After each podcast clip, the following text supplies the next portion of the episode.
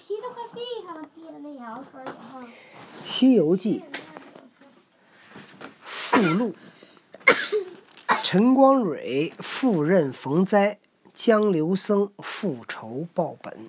江流僧是什么呀？听着呀，今儿今儿估计能讲到江流僧吧？听着啊。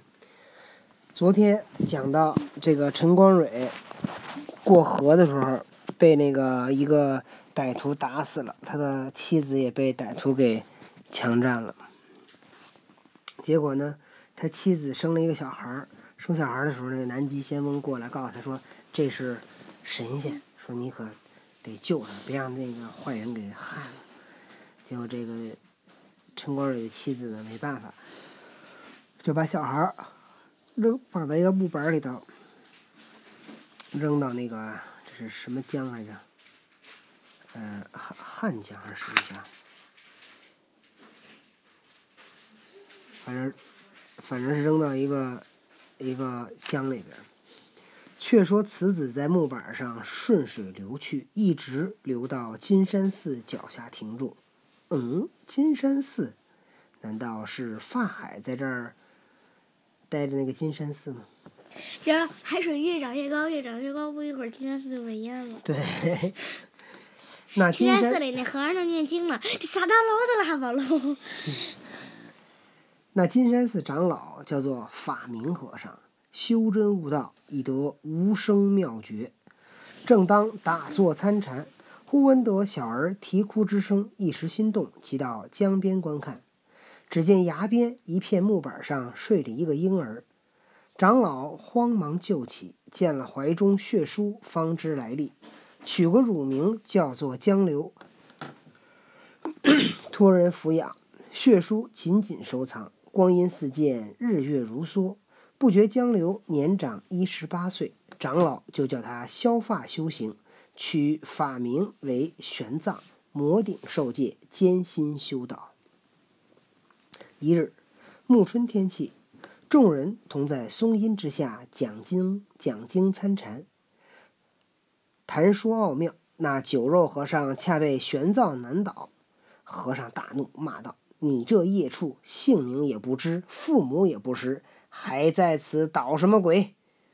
他这个这个玄奘啊，因为他是一个弃婴，所以没有父母，别人老拿这事儿呢挤着他。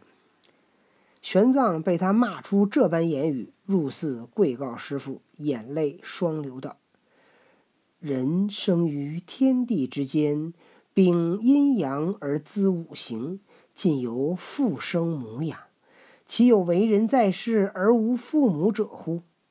再三哀告，求求问父母姓名。长老道：“你真个要寻父母，可随我到方丈里来。方丈就是那个这个金山寺这个住持大和尚的那个休息的地儿。”玄奘就跟到方丈，长老到重梁之上，取下一个小匣儿，打开来，取出血书一纸，汗衫一件，付与玄奘。玄奘将血书拆开读之，方才被细晓，才被细晓得父母姓名，并冤仇事迹。玄奘读罢，不觉哭倒在地，道：“父母之仇，不能报复，何以为人？十八年来，不识生身父母，至今日方知有母亲。此身若非师傅捞养、捞救、抚养，安有今日？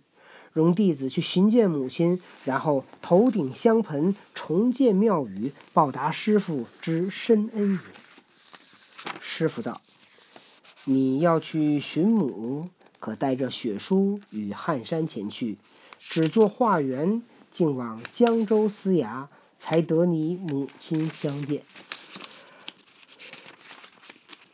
看来这玄奘烦心未死，他还就是他还是想去见他的母亲呢，他的修行还没有到，修行到了以后，他就应该，哎，不管有没有父母，这事儿他就应该过去了，你知道。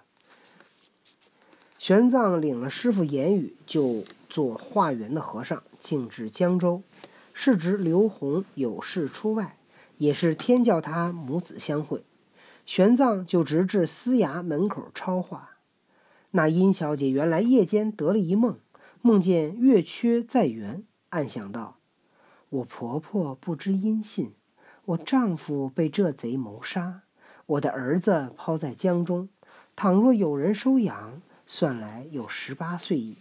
或今日天教相会，亦未可知。”他其实就是每天都念叨这事儿，你知道吗？正沉吟间，忽听司衙前有人念经，连叫超话。小姐又乘便出来问道：“你是何处来的？”玄奘答道：“贫僧乃是金山寺法明长老的徒弟。”小姐道：“你既是金山寺长老的徒弟，叫进衙来，将斋饭与玄奘吃。仔细看他举止言谈。”好似与丈夫一般，小姐将从婢打发开去。从婢就是她的小丫鬟，问道：“你这小师傅还是自幼出家的，还是中年出家的？姓甚名谁？可有父母否？”玄奘答道：“我也不是自幼出家，我也不是中年出家。我说起来，冤有天来大，仇有海样深。”我父被人谋死，我母亲被贼人占了。我师父法明长老叫我在江州衙内寻找母亲。小姐问道：“你母姓甚？”玄奘道：“我母姓殷，名唤温娇；我父姓陈，名光蕊。我小名叫做江流，法名取为玄奘。”小姐道：“温娇就是我，但你今有何凭据？”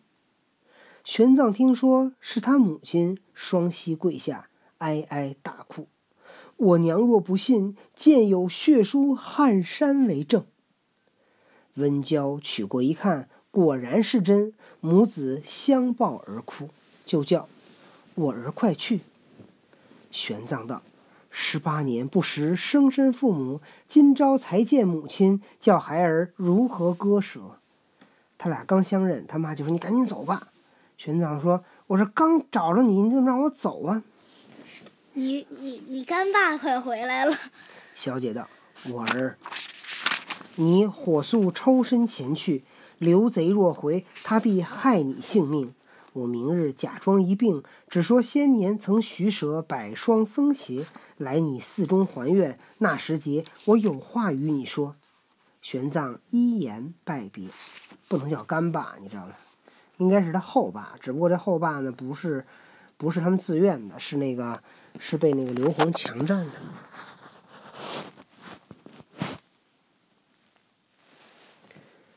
却说小姐自见儿子之后，心内亦忧亦喜。忽一日推病，茶饭不吃，卧于床上。刘宏归衙，问其缘故。小姐道：“我幼时曾许下遗愿，许舍僧鞋一百双。”昨五日之前，梦见个和尚手执利刃要锁僧鞋，便觉身子不快。刘洪道：“这些小事儿何不早说？”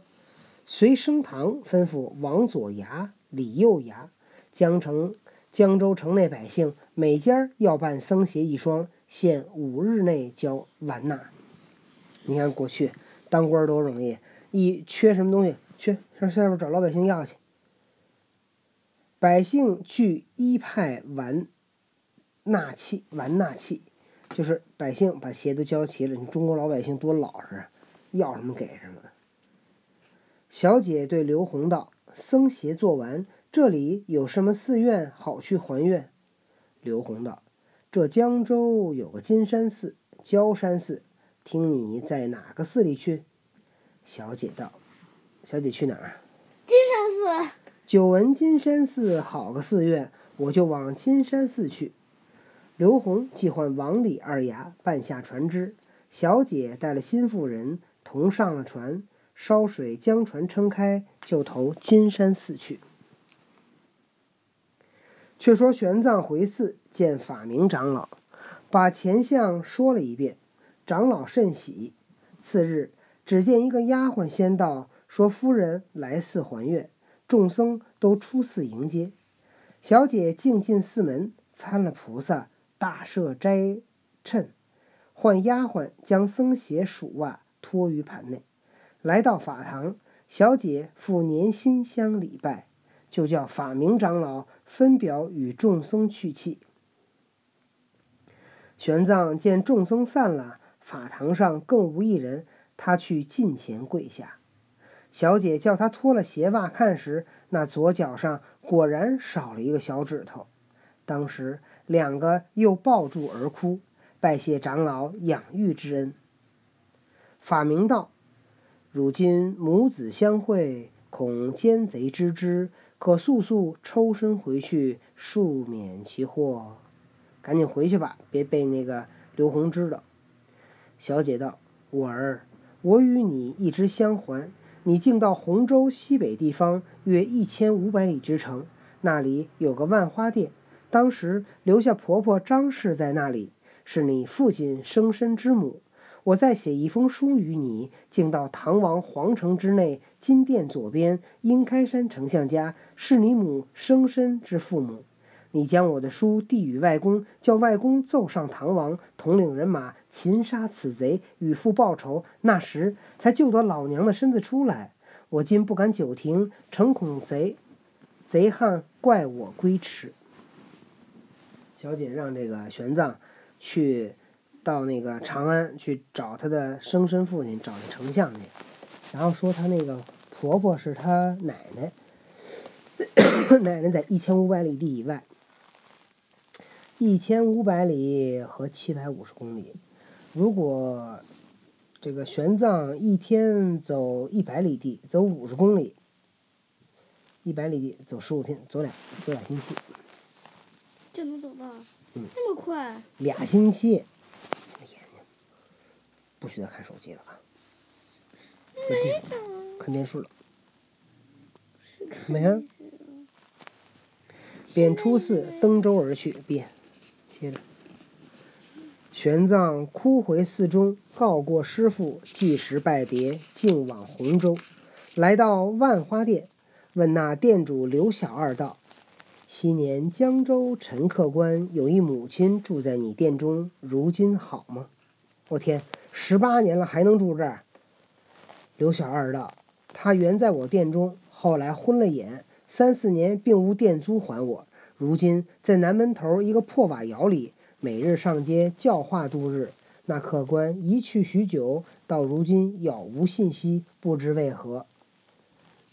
刘小二说：“他跟我这儿住了三四年，也没钱给我。现在呀，他住在破瓦窑里边，每天就要饭。你呀，去那儿找找吧。”玄奘听罢，即时问到南门头破瓦窑，寻着婆婆。婆婆道：“你声音。”好似我儿陈光蕊，玄奘道：“我不是陈光蕊，我是陈光蕊的儿子。温娇小姐是我的娘。”婆婆道：“你爹娘怎么不来？”玄奘道：“我爹爹被强盗打死了，我娘被强盗霸占为妻。”婆婆道：“你怎么晓得来寻我？”玄奘道：“是我娘着我来寻婆婆。”我娘有书在此，又有相还一支。